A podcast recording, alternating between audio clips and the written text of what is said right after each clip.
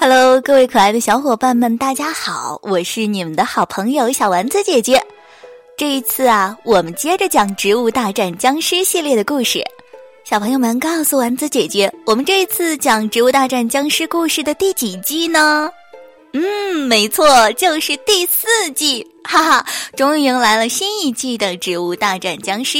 好了，话不多说，我们一起来听故事吧。第一集。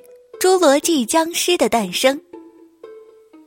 僵尸博士最近在研发新的品种僵尸，他被新培育出来的植物快搞疯了。什么野兽猕猴桃、臭能花菜、白瓜相扑手，这些新植物让他有严重的危机感。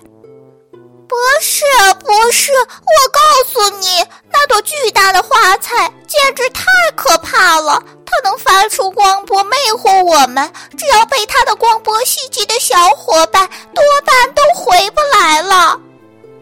小鬼僵尸前几天在与植物的战斗中遇到了新型的植物，一下被打怕了，整个僵尸团队啊损失惨重。哎呀，是啊，所以我们必须研发新的僵尸形态，不然就只有挨打的份儿啊。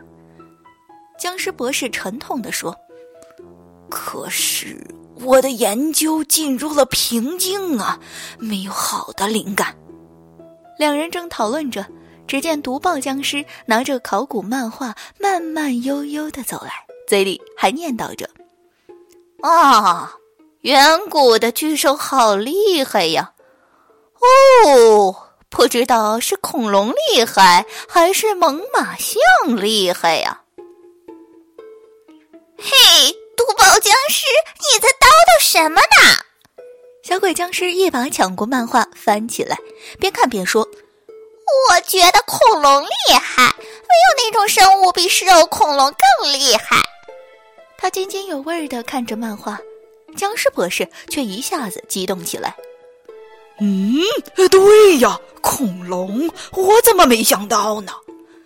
他转身就奔向研究台，把各种瓶瓶罐罐拿出来鼓捣着，感觉瞬间充满了能量。喂，博士啊，这是怎么了？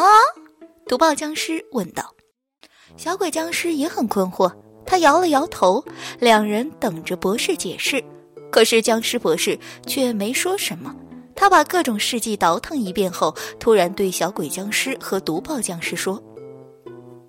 我决定研制新型的战斗性僵尸，把恐龙的基因加到我们的身体里，这样新型僵尸的战斗力将无法想象啊！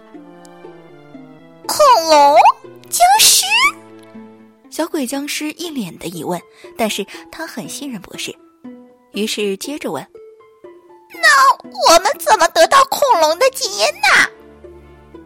回到侏罗纪，毒爆僵尸挥舞着手中的漫画，坚定不移地说：“我们去侏罗纪找最强大的恐龙，这样才能得到最厉害的基因。”博士点头认同，于是寻找恐龙基因的僵尸小分队出发了。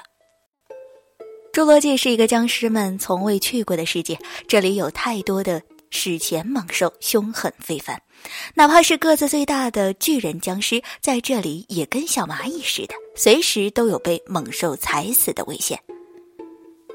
我说，咱们怎么找恐龙基因呢？撑杆僵尸战战兢兢地问。哎呀，谁知道啊？反正博士交给我们的任务一定要完成，不然回去连僵尸都做不成啊！旗帜僵尸回答说：“侏罗纪最厉害的僵尸啊，应该是霸王龙。当然，其他的恐龙也挺厉害的。哎呀，我们别管那么多了，遇到什么恐龙或者猛兽，弄点血液回去就行啊。”还是毒爆僵尸有主意。最后，大家定下来策略：只要遇到猛兽在互相攻击的时候，他们就在旁边躲起来。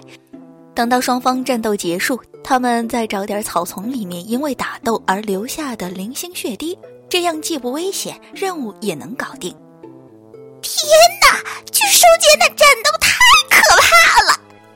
小鬼僵尸蒙着眼睛，从指缝里看着剑龙和禽龙互相撕咬。僵尸们感觉就是两座大山在眼前晃动，万一哪只恐龙倒下来，就把所有僵尸小分队的人都压扁。只要有受伤流血的，对于我们来说都是好事儿啊！巨人僵尸说着，拿出来血液收集的容器。僵尸小分队在侏罗纪世纪已经有十多天了。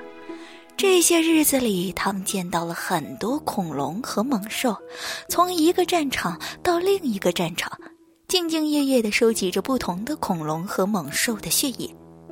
你们说，博士真的能研究出着侏罗纪血统的僵尸吗？小鬼僵尸有点不敢置信的问。万一研究出来，那小植物们就等着哭吧！哈哈哈哈哈！雪人僵尸对博士充满着信心。于是，整整三十天，僵尸小分队从侏罗纪满载而归。他们回到了僵尸城堡，把几十种血液递给了僵尸博士。又过了六十天，僵尸城堡在一个深夜突然传来一声巨大的吼声。这个声音，去过侏罗纪的僵尸小分队成员都很熟悉，分明是霸王龙的吼叫声。哎呀，哎呀，哎呀，哎呀！我们城堡里进了恐龙了吗？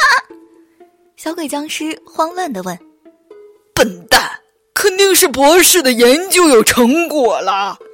巨人僵尸敲了一记小鬼僵尸的脑袋后，就迫不及待地跑向了博士的研究室。此时，听到了吼叫声的僵尸们纷纷聚集到了研究室的门口，静静等待着僵尸博士的出现。没过多久，研究室的大门缓缓打开了，沉重的脚步声响起。出现在门口的，居然不是只有一个新型僵尸，是整整的一排。站在最中间的是头顶霸王龙的一个巨型僵尸，此刻张着大嘴巴，显然刚刚的吼叫声就出自于他。哈哈哈哈！这是我研发的侏罗纪僵尸，博士出现了，得意洋洋的给大家介绍：霸王龙僵尸拥有激光射线、双发导弹；龙骨化石僵尸能够大量的吸收伤害能力。恐龙机械僵尸具有很大的破坏力。在博士一一的介绍和讲述后，僵尸城堡里正式入住了这一批新型的侏罗纪僵尸，而其他僵尸也兴奋的摩肩接踵，等待着与小植物大战一场。好了，可爱的小朋友们，我们今天的故事啊就讲到这里了，欢迎明天再来哦，拜拜。